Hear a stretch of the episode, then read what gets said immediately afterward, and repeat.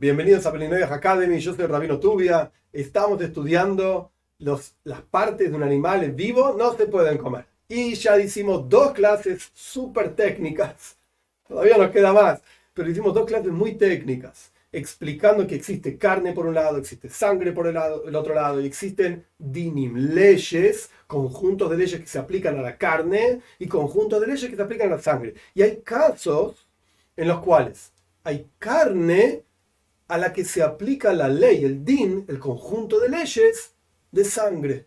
¿Cuáles son estos animalitos? En la Torá, estos animalitos, animalitos se llaman sheretz. ¿Cuál es la traducción de la palabra sheretz?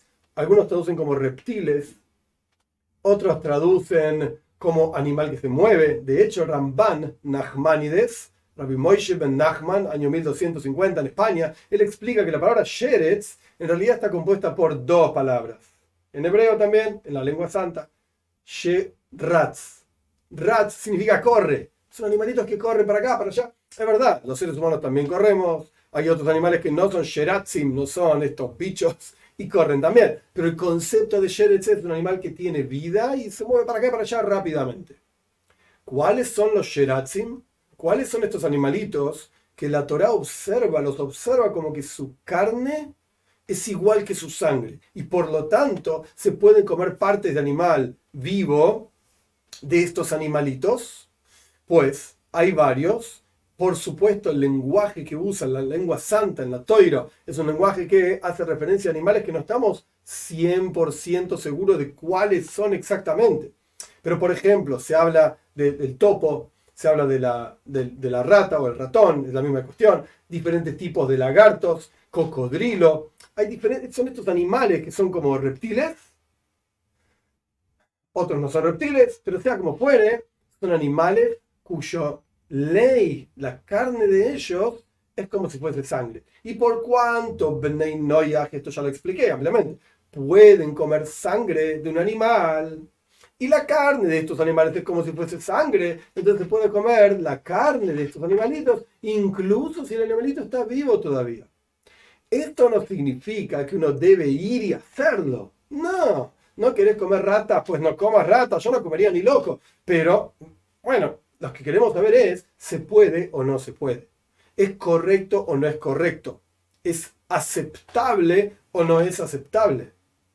En la práctica, el castigo por las diferentes transgresiones de los preceptos de Bnei es un castigo de pena de muerte quiere decir que es algo grave. Y si la persona dijo, pero yo quería comer un pedazo de rata, le arranqué la pata a la rata y la comí, ¿recibo pena de muerte o no? A pesar de que la pena de muerte no se aplica hoy en día. Como ya expliqué muchísimas veces.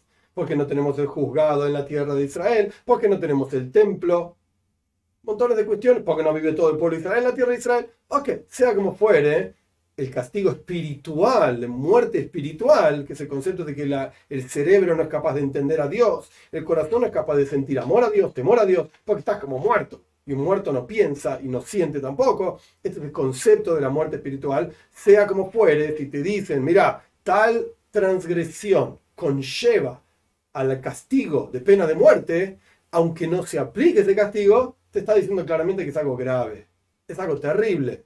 Bien, entonces, para cerrar esta parte de los tecnicismos que venimos hablando y falta un poco más, pero para cerrar esta parte, hay ciertos animalitos que está permitido comer parte de ellos, incluso si todavía están vivos.